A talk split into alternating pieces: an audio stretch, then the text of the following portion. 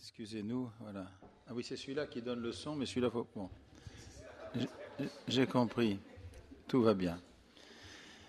Nous allons commencer par ce refrain, parce que le sujet qui concerne une, une contemplation, non pas simplement de certaines qualités de vertu, mais qui sont qui qualifient l'être même du Seigneur. Il est le pauvre, euh, celui qui, vit pleinement le don de lui-même hein, dans une totale euh, intégrité, totalité, et celui qui est le parfait écoutant de Dieu, de son Père, comme il dit. Je fais toujours ce que le Père me dit. Jésus est le, pauvre, le chaste, l'obéissance. Hein, Mais nous avons commencé spontanément pas tout à fait, mais presque, sur le refrain de la pauvreté. Pourquoi? Parce qu'en réfléchissant à ce chemin tout à fait paradoxal et un petit peu original euh, des hommes et des femmes qui, dans l'Église, professent, comme on dit, euh, la pauvreté, la chasteté, le célibat pour le royaume plutôt, et, et l'obéissance, Urs von Balthasar, qui est un très grand théologien, quand il réfléchit à ce qu'est la vie consacrée, la vie religieuse, il dit au fond c'est un mystère de pauvreté. Et je crois que nos contemporains peuvent comprendre, alors que parfois sur les questions de célibat pour le royaume, vous, vous savez comme moi que c'est un peu difficile d'en parler ou de bien en parler parce que beaucoup de gens ont du mal à accueillir que ça n'est pas une mutilation. Ça n'est pas une Ça peut l'être, hélas, mais c'est autre chose. Et donc, Ursula Balthazar pense que les, les, vœux des religieux, des religieuses, au fond, sont une grâce qui est donnée, puis une liberté d'y répondre pour vivre la forme de la vie de Jésus, qui est fondamentalement la pauvreté. Ça, c'est fondamental. Et c'est la première des béatitudes. Heureux les pauvres. C'est-à-dire ceux qui, sont, qui se reconnaissent comme profondément en, incapacité de vivre sans recevoir. Voilà. Le pauvre est incapable de vivre sans recevoir. Ça ne veut pas dire qu'il est égoïste, ça ne veut pas dire qu'il est paresseux, non. L'état de pauvreté, d'être de, démuni, d'être précaire, appelle la communion, et même suppose la communion, sinon on ne vit plus. Et je voudrais faire deux remarques avant très vite que nous allions sur le terrain délicat de la virginité. La première, c'est qu'il ne faut pas confondre pauvreté et misère, au sens sociologique du mot. Euh, en aucun cas, la misère au sens, euh, par exemple, de, mourir de faim, d'être assoiffé, de ne même pas avoir un toit pour dormir, n'est pas la pauvreté évangélique. Voilà. Ça va, ça? Pardon, je ne sais pas pourquoi j'insiste autant, mais vous êtes réveillé. Bon, ça va très bien. J'espère que les auditeurs comprennent que je, je, dis cela sans aucune espèce d'agressivité, mais c'est pour être sûr qu'on comprenne bien. Souvent, nous confondons pauvreté et misère. On dit les nouvelles pauvretés, peut-être. Je fais remarquer que le Seigneur, dans, dans ce choix provident, enfin, insondable du mystère de l'incarnation, choisi, en union avec le Père dans l'Esprit Saint, de recevoir, d'entrer dans la, chair humaine, de, devenir homme plus exactement, hein, dans un milieu social qui est le milieu des trois quarts des gens, disons trois quarts ou quatre cinquièmes. C'est pas le milieu des gens misérables. La famille de Jésus a un métier, on sait qu'ils ont offert, lors de la présentation de Jésus au temple, l'offrande des gens qui n'avaient pas beaucoup d'argent et qui du coup ne pouvaient pas s'offrir euh, des sacrifices qui coûtaient cher au temple de Jérusalem, mais offrir deux, petites colombes. Ils n'avaient pas l'argent pour offrir plus. Ça veut dire qu'ils étaient plutôt dans la catégorie des gens ordinaires. 4 cinquièmes, trois quarts des gens aujourd'hui. Voilà la condition sociale de notre Seigneur dans notre humanité. Il faut toujours contempler ces conditions-là, cette humanité-là. c'est les conditions de pauvreté au sens d'une précarité, la nécessaire dépendance, la nécessaire, le fait que nous ne savons pas forcément de quoi demain sera fait, on ne peut pas accumuler, on n'a pas de quoi, etc. C'est une, c'est une situation dans laquelle spontanément, au plan, disons, de l'humanité, Jésus est en consonance avec ce milieu-là. Ne disons pas qu'il n'est pas en consonance dans son être, évidemment, avec tout homme, bien sûr. L'Évangile le montre, il est à l'aise partout. Mais son milieu à lui ressemble au milieu de la plupart des gens, un milieu de pauvres, d'humbles, disons des humbles.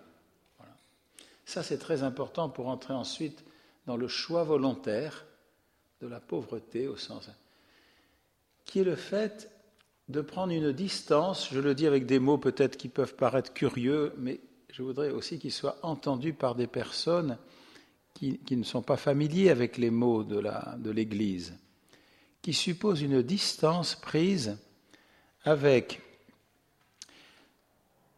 cet élan en nous absolument naturel de vouloir nous sécuriser, de vouloir assurer l'avenir, de vouloir non pas posséder pour posséder, non pas d'avoir pour avoir, mais de résister au fait de ne pas avoir, résister au fait d'être démuni, parce que il y a dans la nature humaine l'instinct de conservation, voilà, pour nous-mêmes et pour les autres.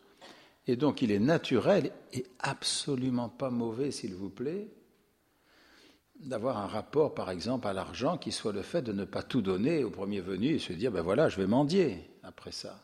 Non. Et d'ailleurs, la pauvreté évangélique, au sens des religieux, n'est pas cela, sauf exception. Et ça veut dire aussi prendre un risque de ne pas être assuré à l'endroit d'un appui qui est naturel, qui est l'appui de posséder quelques affaires. Le religieux, la religieuse ne possède rien en propre. Ça ne veut pas du tout dire qu'il va vivre la vertu de pauvreté. C'est autre chose. Mais objectivement, la forme de vie va être je ne suis pas propriétaire, je ne suis propriétaire de rien. Et même je me dépouille de ce que j'ai. Ça ne veut pas dire qu'ils sont meilleurs, ça ne veut pas dire qu'ils ne vont pas être avares, qu'ils vont pas. C'est autre chose. Je parle sur la forme de vie. Voilà. Eh bien, ils épousent, au sens simple du mot, la forme de vie du Seigneur. Je vais dire un mot de nouveau rapidement sur un autre appui, et puis j'introduirai le troisième appui, puis je, laisserai le père euh, Jean-Rodolphe Cars entrer dans une, lecture, une, inspiration qui, l'aide beaucoup sur le mystère de la virginité, car c'en est un. Vous voyez, je disais, il y a un appui fondamental pour réussir sa vie, et surtout pour être assuré, c'est de posséder des choses. Voilà. Ça va, ce premier point. Il y a un deuxième appui qui est naturel, qui est tout à fait naturel. C'est c'est de ne pas être simplement des personnes qui obéissons à des autorités légitimes et qui avons aussi une autorité sur les autres. Un exercice, disons, d'une responsabilité, ça encore dans la vie religieuse, bien sûr qu'il existe, mais le fait de se construire aussi à partir d'un pouvoir. Je n'ai pas besoin de faire un dessin pour ce qui se passe dans le monde politique. La course au pouvoir est quelque chose de, terrible, terrible, terrifiant. Oui, terrifiant, le mot est plus fort. Et mon grand-père, qui a été ô combien engagé dans la vie politique, non pas parce qu'il l'a voulu, mais parce qu'il a été appelé, euh, disait pour un chrétien, c'est très difficile de rester, j'allais dire, libre dans ce monde où euh, il, ne peut pas pour continuer sa, vie politique, utiliser les mêmes armes que les autres. Donc il est, il est démuni aussi dans ce combat politique parce qu'il n'aura pas les mêmes armes que les autres. Cette espèce de distance prise avec le fait d'exercer un pouvoir. Ou en tout cas, si on l'exerce, tout en sachant que notre identité n'est pas liée directement au fait d'exercer le pouvoir. Que si l'autorité, le pouvoir légitime nous est retiré, euh, voilà. C'est toujours très difficile quand euh, regardez par exemple la réaction spontanée lorsque brusquement vous gagnez une très grosse somme au loto, et la réaction spontanée si brusquement, je, parle en connaissance de cause puisque euh, je connais quelqu'un, non jamais parce que je ne joue pas au loto. Et je n'ai pas envie de jouer au loto parce que justement ça ne m'intéresse pas. Pardon d'être aussi franc, mais la question m'est posée par une auditrice. je le dis à, l'usage des, auditeurs de Radio Espérance qui ne voient pas que la question vient de m'être posée. Donc, voilà. Réaction intime lorsque une somme d'argent nous arrive ou lorsque, brusquement, nous perdons de l'argent. Et je n'entre pas dans les détails, quelqu'un, qui n'est pas moi, vient de se faire arnaquer, parce que c'est quelqu'un de quel cœur pur, si vous voulez, et du coup un peu naïf. Je n'ose pas dire que c'est une femme. Il se trouve que c'est une femme. Pardon, mesdames, mes sœurs. Tout l'héritage de son père, intégralement, je ne dis pas la somme parce qu'elle est considérable, elle ça a été volé par des escrocs.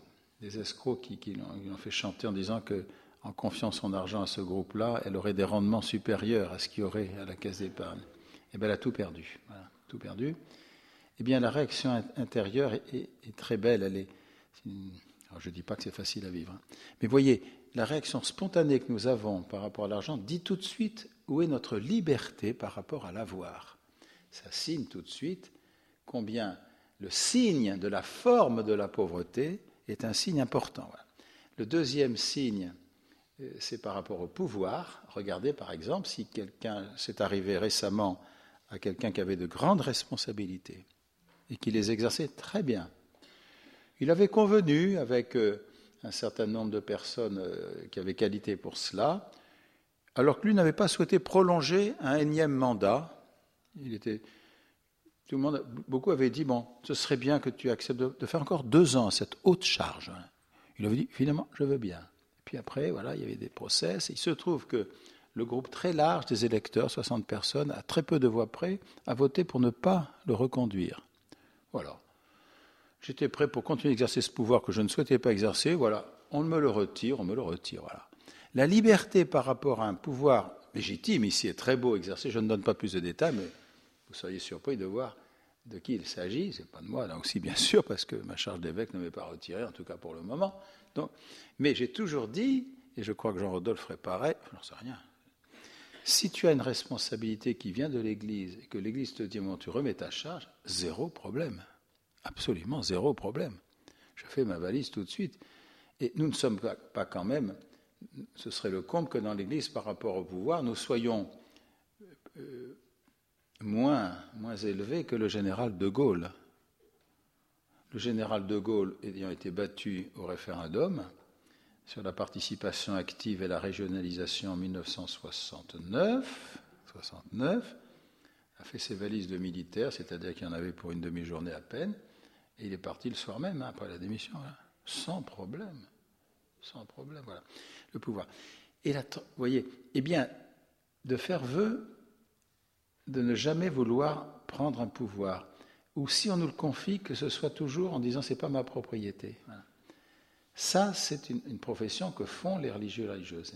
L'obéissance, on y reviendra peut-être si nous avons le temps, est une affaire très délicate aujourd'hui parce qu'elle a été travestie, souvent pervertie par une mauvaise manière de la vivre et la manière, de l'exercer quelquefois. Bon, ça, c'est un autre chapitre. Mais quand elle est bien vécue, c'est libérant, mais c'est décapant. C'est-à-dire que voilà, ça nous met dans, le fait de ne pas être appuyé, comme beaucoup, sur le fait d'exercer une responsabilité sur des enfants, sur, sur l'entourage, etc. Et la troisième chose plus délicate, et là, après, pour ces choses-là, puisque mais je, si je, dis des bêtises, mais je vais quand même introduire un tout petit peu sur un plan qui, qui n'est pas aussi mystique que le tien.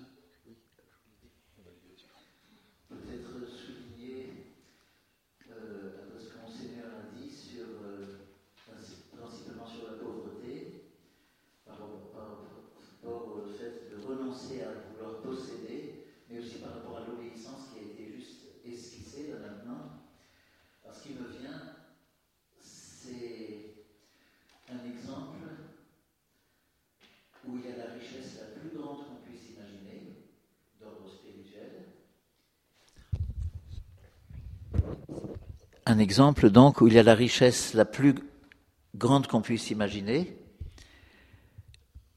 et suivi de la pauvreté la plus grande. Je m'explique. La Vierge Marie a reçu la promesse de l'ange, donc, l'annonce par l'ange, de la chose la plus inimaginable qu'on puisse imaginer. Elle va enfanter, en restant vierge, le Fils de Dieu. On l'appellera le Fils du Très-Haut. Peu après, Joseph lui-même, parfois pris peut-être dans le tourment ou le doute devant la situation, reçoit la visite d'un ange. Il la reconnaît comme authentique. En se réveillant, suite du songe, il fait ce que l'ange lui a dit. Voilà donc ces deux qui sont détenteurs d'une promesse et d'une richesse inconcevable. La plus grande richesse, on pourrait dire la seule richesse qui vaille vraiment, c'est-à-dire la promesse d'une nouvelle création, de la guérison, de la délivrance du péché, de la rédemption finalement. Et ils en sont non pas propriétaires, mais quand même gérants et responsables d'une certaine façon. Alors le dépouillement est total après. Le dépouillement se déchiffre surtout lorsqu'ils sont soumis aux éléments du monde, aux tracasseries administratives d'un recensement qui a lieu à Bethléem, où ils doivent quitter Nazareth, où probablement, selon un père spirituel, un auteur spirituel, ils avaient avec amour déjà fait beaucoup de choses, préparé le berceau qui devait accueillir l'enfant, entouré de toutes les conditions matérielles et psychologiques ou affectives dans lesquelles il devait venir au monde, et voilà que cette tracasserie administrative les arrache à leur projet complètement, et ils se retrouvent sur, sur les routes à faire cette euh, pérégrination laborieuse, épuisante, dans une totale pauvreté, comme le disait Monseigneur, ne sachant pas de quoi demain sera fait. Il n'y a pas de plus grande pauvreté, et pourtant ils ont en eux la plus haute richesse, mais leur pauvreté consiste à dire elle appartient à Dieu.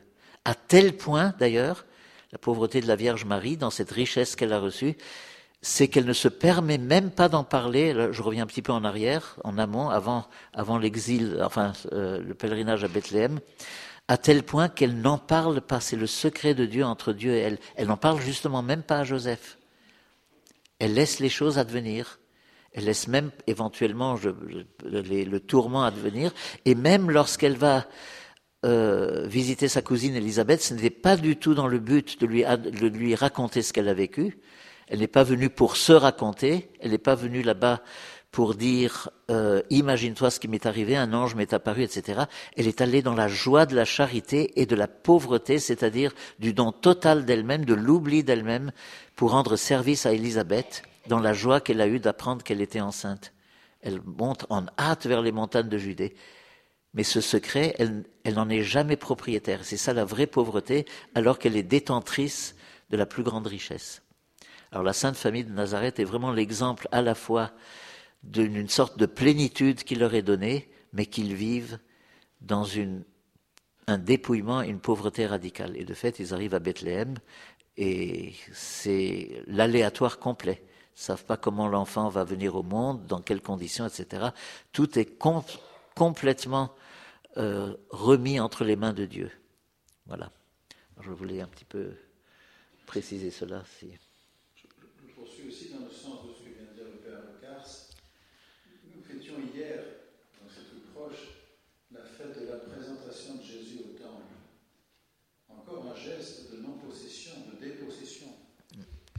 pardon, oui, on oublie. Oui, voilà, pardon. Et aussi, ce que je vais dire là sur cette. Euh, Jean, Jean Rodolphe vient de dire des choses extrêmement belles sur le mystère de, la, famille de Nazareth comme, une famille qui accueille une pauvreté qui permet l'accueil de, de, Dieu lui-même, d'être riche de ce qui ne peut pas se recevoir sans une un total dépossession, dépouillement de soi, déplacement des projets, nuit aussi, parce qu'on pourrait aller jusqu'à la nuit de la croix, et que un peu plus tard, il y a donc cette scène d'obéissance à la loi aussi, d'obéissance à la loi, de confiance dans, la liturgie juive et, de pratique qui n'a rien d'extérieur. C'est terrible de dire, oui, ils, observaient le rite comme ça. Oh, attendez, pardon. Ils entraient avec une intelligence que d'homme juste pour Joseph et d'immaculé pour Marie, l'intelligence profonde de l'intention divine dans la liturgie d'Israël. Attendez, voilà, c'est pas, pas rien. Comme nous, nous, nous, sommes des pratiquants parce que nous savons que dans l'Eucharistie, comme l'a rappelé le pape François il n'y a pas longtemps, le Christ nous désire avec lui dans ce repas. J'ai désiré d'un grand désir de manger cette Pâque avec vous avant de souffrir. Voilà. Alors, cette liturgie du la présentation au temple, comporte un élément tout simple qui n'est pas souvent commenté, mais je l'ai entendu hier de mon frère, l'archevêque de, de, Dijon, ici à tous les religieux religieuses, bah, plusieurs qui sont ici s'en souviennent peut-être. Il a dit cette expression toute simple qui m'a beaucoup intéressé. Jésus est passé de bras en bras, et en particulier dans les bras de Simon. Ça veut dire que la Sainte Vierge faisait confiance à ce vieillard pour porter son enfant. Magnifique, magnifique. Et non seulement ça, mais d'écouter ce que le vieillard allait dire et qui finalement peut-être a, permis que se poursuive dans Marie un oui de plus en plus éclairé au mystère de l'incarnation. Ne pensons pas que Marie, tout, est, tout était clair comme ça au premier jour, non? Une très grande lumière de grâce et puis en même temps une avancée dans une vie complètement humaine. Voilà. Et du coup, ce passage de Jésus de bras en bras dit aussi, c'est le, le, point qui va nous permettre d'avancer sur le sujet qui nous était demandé à Jean-Rodolphe et à moi, la chasteté. Et tout de suite, je voudrais faire une distinction entre chasteté qui est pour tout le monde, y compris pour les gens mariés, et la, virginité consacrée ou le célibat consacré pour des personnes qui auraient déjà vécu en couple et qui choisissent un moment d'épouser positivement la situation du célibat pour le royaume. Et là, il faut insister parce que dans le langage courant, beaucoup de gens confondent les deux. Hein. On dit, les journalistes disent aux religieuses Ah, vous faites vœu de chasteté. Non, et, parce que vous ne pouvez pas vous marier. Sous-entendu, quand on est marié, euh, on ne peut pas vivre dans la chasteté. Bien sûr que si. Et on peut être consacré et ne pas vivre dans la chasteté, même si on a fait profession. c'est comme pour la pauvreté, je dirais. Alors, deux mots ici, puis je repasse je redemanderai à Jean Rodolphe d'avancer sur ce mystère de la virginité. Mais un mot, puisque j'ai dit que c'était différent quand même de la chasteté, même si les deux sont liés, bien sûr. Une chose qui m'a toujours éclairé, je dis tout de suite mes sources, je le dois à mon professeur d'éthique quand j'ai fait, enfin jadis, c'est-à-dire au Moyen Âge, il y a très longtemps, à l'Institut catholique de Paris en liturgie, figurez-vous. J'étais tellement passionné parce que j'avais suivi aussi les cours du père Xavier Thévenot. Bon, et je dois dire que j'ai beaucoup, beaucoup ces cours m'ont beaucoup aidé parce que ils ne présentaient pas la morale comme un espèce d'en soi impeccable, tout, propre, tout ça. Puis quand vous rentrez, quand vous sortez du cours, vous dites bah oui, mais qu'est-ce que je fais avec tout ça, quoi? Puis vous dites mais finalement le réel, hein, d'accord, mais c'est tellement beau. Euh, et puis boum, je me dis mais où va se faire le rapport entre ma petite vie avec mes pulsions, etc. Et puis et puis là très très beau. Bon, je, j'exagère ici, mais sur la chasteté, voilà ce qu'il disait. Lorsque nous voulons vivre, nous choisissons, même inconsciemment, de renoncer à la fusion du sein maternel. Voilà. C'est tout simple, ça. Un petit qui naît, vaut mieux que ce soit les adultes, parce que lui tout seul, il ne peut pas couper son cordon. C'est les adultes à couper le cordon. On dit quelquefois, tu n'as qu'à couper le cordon avec ta mère. Non, c'est à la mère ou au père de le faire. Bon, bref. En tout cas, il y a une rupture qui permet la vie une, oui, un arrachement à un monde où il n'y a, plus, où il n'y a pas de différence entre le jour et la nuit, il n'y a pas de différence entre moi et le tout, il n'y a pas de différence entre avoir faim et, et, être rassasié, puisque par définition, je suis rassasié sans limite. Voilà. Ce monde-là fusionnel, c'est un monde de mort. Et si je reste dans ce monde-là, je suis dans la mort. Voilà. Il faut la rupture qui est symboliquement marqué par la rupture de cordon, mais nous savons qu'il faut autre chose que ce mot pour le cordon, pour faire entrer progressivement le petit homme ou la petite femme dans le manque, l'expérience du manque. Et le manque, c'est quoi? Eh bien, ça veut dire tu ne retourneras pas dans le sein de ta mère. C'est le grand interdit d'inceste. Il y, a deux interdits fondamentaux, tout le reste, c'est des, commentaires.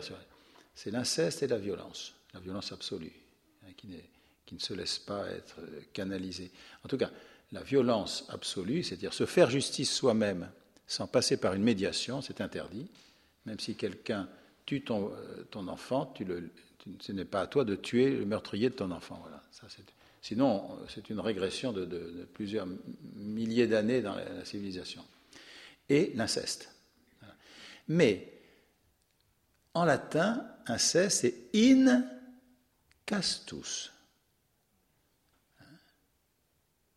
Inceste, c'est in castus. Et chasteté, c'est castus. Ça veut dire, la chasteté, c'est sortir de l'in castus, de l'entre-soi, du fusionnel, du monde où, il n'y a pas de différence, où il n'y a pas de heurts, où il n'y a pas le manque. Le, déni du manque est toujours un déni d'humanité. Voilà. Et en entrant dans le monde, le Christ dit Tu m'as façonné un corps, c'est-à-dire hein, tu m'as façonné des limites bienfaisante sans le péché. Hélas, avec le péché, c'est pas toujours si facile, mais bienfaisante. Le corps en rien une limite qui nous aliène. La distinction entre le jour et la nuit n'est pas pour nous aliéner, c'est pour nous empêcher de travailler tout le temps. Enfin, je dis ça. La distinction entre l'homme et la femme n'est pas pour, euh, pour, nous, pour, nous, pour nous enfermer dans, dans, une seule vision du monde, je sais pas quoi, pour qu'on serait comme ça. Euh, on pourrait plus laisser aller euh, notre envie de ne plus faire de différence. Non, c'est pour la joie, c'est pour la poésie. Le jour où il n'y aura plus la différence d'homme-femme, il n'y a plus de poésie, il n'y a plus de joie, il n'y a plus de chant d'amour, etc. Enfin, il y aura autre chose en tout cas, mais bref. Voilà. Donc, les limites ne sont jamais des malédictions. Le fait de devoir respirer pour vivre, de manger pour vivre, ce pas des limites qui sont des, des castrations, c'est des bénédictions de Dieu. Voilà. Donc, le, le in castus, l'interdit d'in castus est une bénédiction. Et la chasteté commence quand j'accueille cela, voilà, à tout niveau, y compris dans l'Église. Hein, tout groupe qui, d'une façon ou d'une autre, aurait le sentiment qu'il sait à lui tout seul ce qui est bien et mal, ce qui est la bonne ligne théologique et ce qui ne l'est pas, attention. Est-ce qu'un groupe accepte d'être remis en question Est-ce que les théologiens, par exemple, de la libération accepte d'être remis un petit peu dans la question par Rome et que Rome accepte d'être interrogé par les théologiens de la libération. C'est dans les deux sens. Je vous assure que ça a été le cas du grand dialogue qu'il y a eu entre Joseph Ratzinger et les théologiens de la libération, contrairement à ce que disent plein de journalistes et parfois de chrétiens. Bref. Donc, je reviens sur chasteté. La chasteté, c'est le fait d'épouser, euh, non, avant d'épouser, de consentir au manque donc de ne jamais vouloir saturer les manques, et d'établir du coup la juste, distance qui permet le dialogue, l'espace qui permet au Saint-Esprit d'agir. La plus vieille étymologie de Ruach dans l'Écriture sainte, c'est le vide, le rien. L'espace que je ne vais pas saturer, que nous n'allons pas saturer tout de suite, ni par des idées, ni par des paroles. Voilà l'espace. Et la chasteté est toujours un chemin. Il n'y a pas les gens chastes et les gens qui ne le sont pas. C'est pas vrai ça. Et ceux qui vous disent qu'ils sont parfaitement libres par rapport à cette affaire du manque, par rapport à cette affaire de ne jamais, tant que soit peu, mettre la main sur quelqu'un d'une telle manière que l'autre se sent un peu pris, sinon de force, qui peut dire qu'il est complètement. Non. La chasteté n'est pas simplement physique, elle est essentiellement dans un rapport à soi, à Dieu et aux autres, qui maintient la distance respectueuse pour permettre la parole de l'autre qui vient justement me pousser ailleurs que dans mon incastus, ailleurs que dans le sein maternel. Symbolique, évidemment, ici. Encore que vous voyez que, hélas, ça n'est pas toujours symbolique, ça. Et, et les mains mises sur les autres dans le domaine de la sexualité sont terrifiants de mal. Pas besoin de faire un dessin. Et la chasteté est toujours cousine, ou non, sœur de la joie. La vraie joie est toujours liée, non pas à la chasteté entièrement vécue. Vous savez, le alors je vais, un peu, je vais vous provoquer un peu là, parce que je vois qu'il y en a qui dorment déjà, donc je vais provoquer un peu. Savez-vous que l'attitude de quelqu'un qui dit Moi, je n'ai aucun problème avec ma sexualité, n'est-ce pas? Enfin, je maîtrise tout ça parfaitement. Je ne commets aucun geste déplacé, ni sur moi, ni sur les autres. Aucune pensée mauvaise. J'ai maîtrisé tout ça de toute éternité. En général, ce sont les mêmes qui vous disent Moi, la musique, ça ne me dit rien du tout. Je n'éprouve rien du tout devant un morceau de musique. C'est-à-dire celui qui a tellement blindé, c'est un vœu de toute puissance qui est la pire des non-chastetés. J'ose le dire. La pire de non-chasteté, ce n'est pas ceux qui font des bêtises ou qui de temps en temps commettent des, choses qu'ils regrettent. C'est ceux qui pensent qu'ils sont tout puissants sur la sexualité, voilà. Et qui peuvent, et du coup, évidemment, s'ils sont religieux, religieux, évidemment, le mariage, c'est quand même franchement en dessous, quoi. Ou alors il faudrait qu'ils vivent comme frères etc. Vous voyez, le côté, je n'insiste pas, le côté ridicule de cette attitude, qui n'est pas, hélas, toujours dénué de, vérité. Donc, je résume et je passe la parole au Père Cars. Jésus est le chaste et qui a été sensible ô combien aux autres. Hein. Évidemment, sans, accepter le péché, il a partagé notre humanité sensible. Et loin de nous d'imaginer un Christ impassible, par pitié. La chasteté n'est pas l'impassibilité, n'est pas, c'est l'inverse. Ce sont les non chastes qui finissent par ne plus rien éprouver du tout, hein, parce que du coup, eh, ils pensent qu'ils sont le centre du monde. Voilà. du coup, ils ne se laissent plus altérer par la beauté, par le manque, par tout ça. Voilà, sur ce sujet, je voulais préciser cela, la virginité, alors qui est spécifique à ceux qui, sont touchés d'une manière particulière, concerne le mystère de l'Église tout entière, qui est vierge. La figure de Marie dit cet état de l'Église dans son fond, et en même temps la forme de vie de la virginité, qui est celle de Jésus, nous le croyons, permet aussi à l'Église de, redonner beaucoup, beaucoup d'élan à, son chemin de pauvreté, d'humilité et d'obéissance et de chasteté.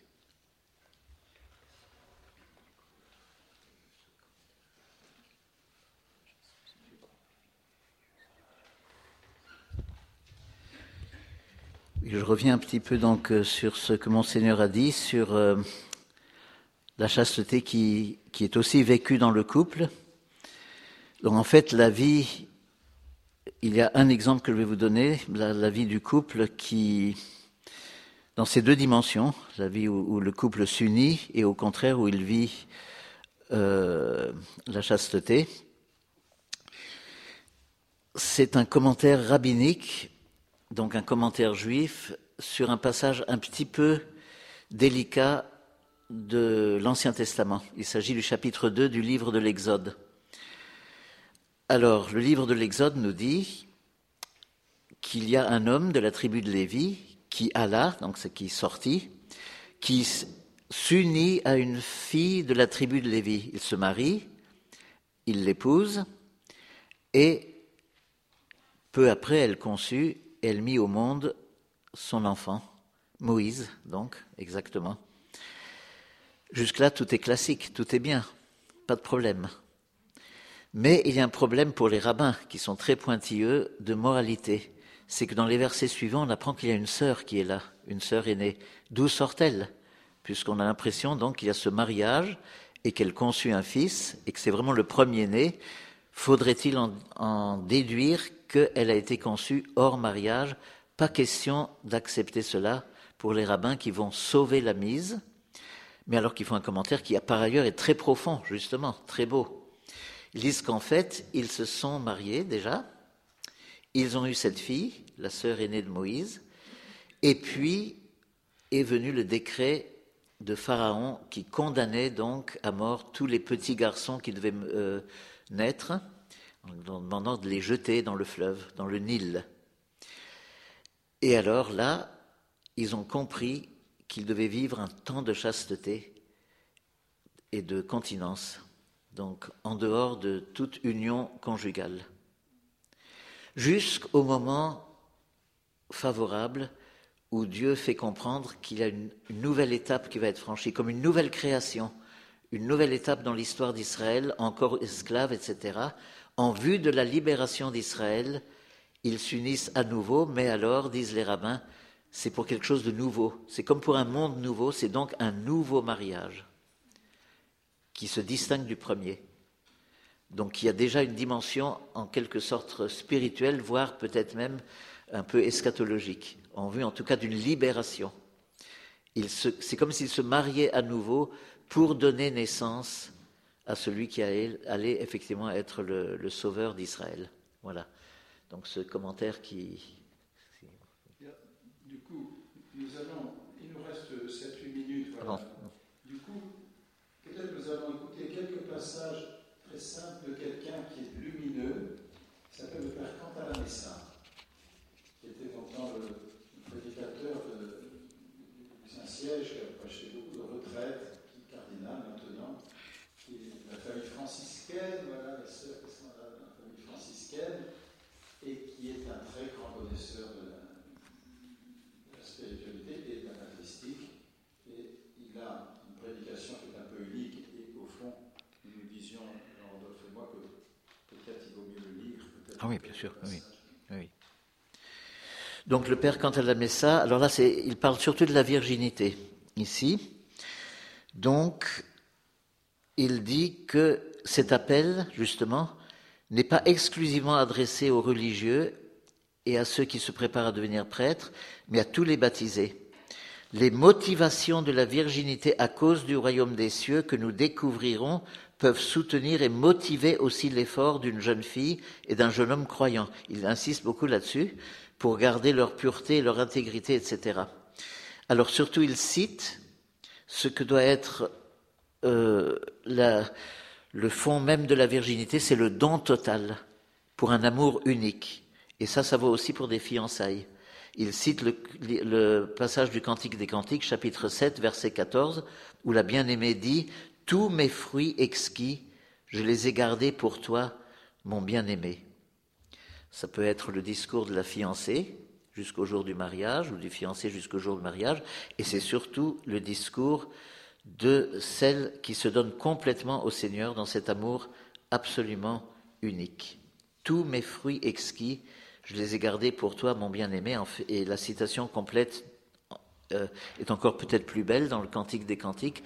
Tous les fruits exquis, les anciens comme les nouveaux, je les ai réservés pour toi, mon bien-aimé.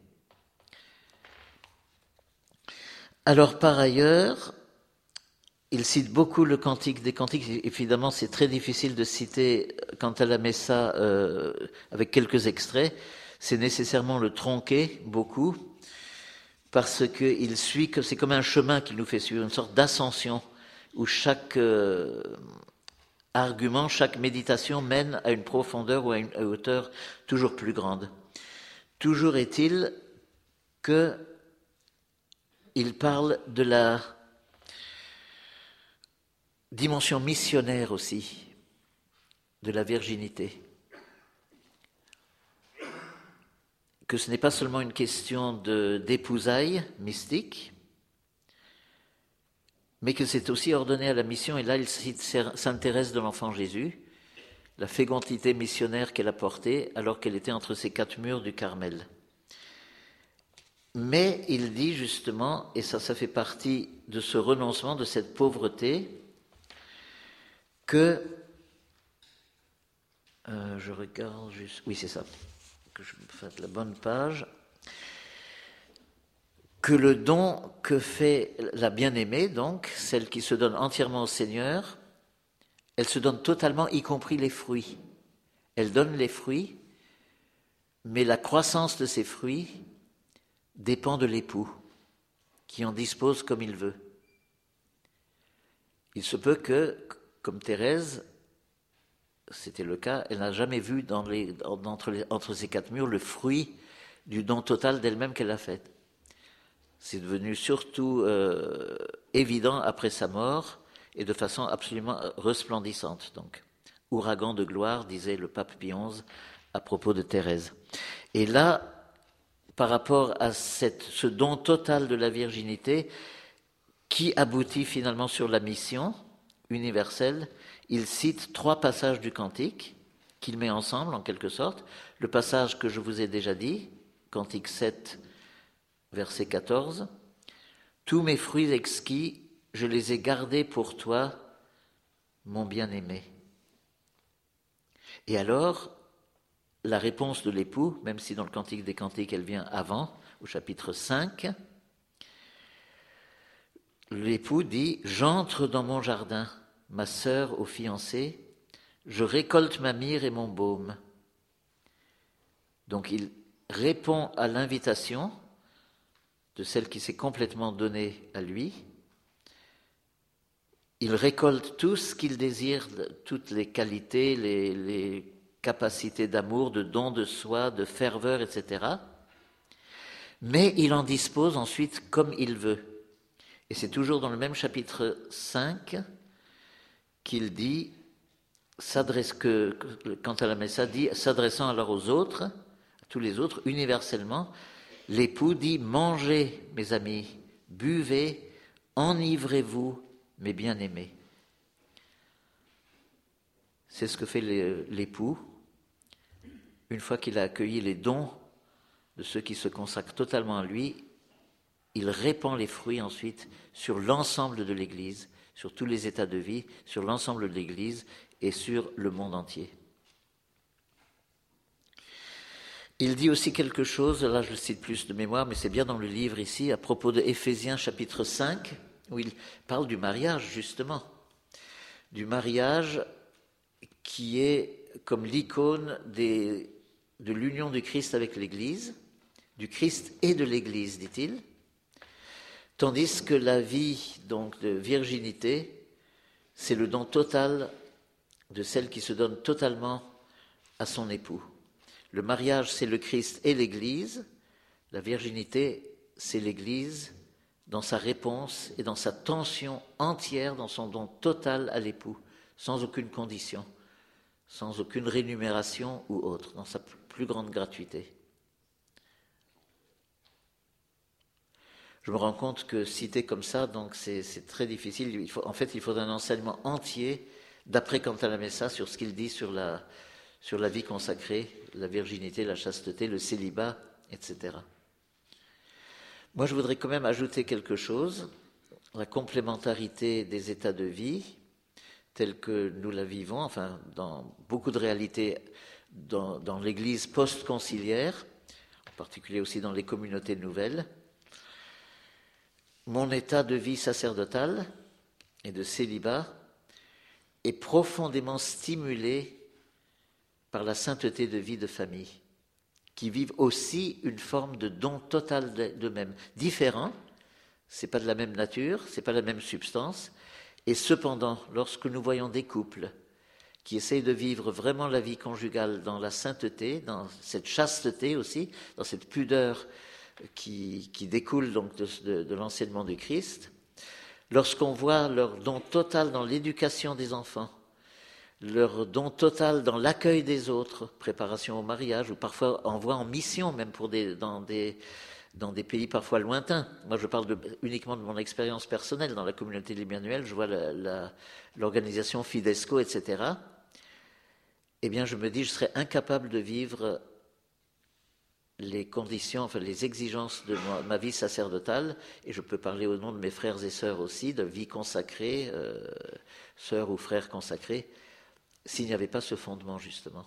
Et réciproquement, les familles pourraient vous dire qu'en voyant justement le zèle, malgré toute leur faiblesse des prêtres, leur don total dans la célébration des sacrements, dans l'accueil, dans la pastorale, etc., sont un puissant euh, stimulant aussi pour leur propre don total d'eux-mêmes.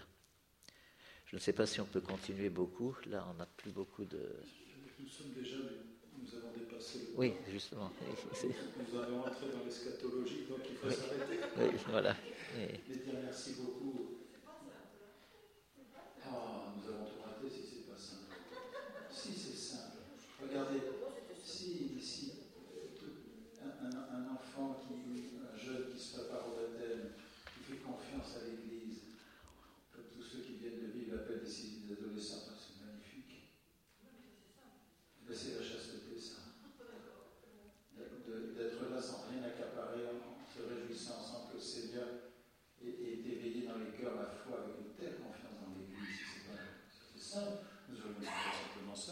Ah oui, ça, ça aurait gagné du temps, oui.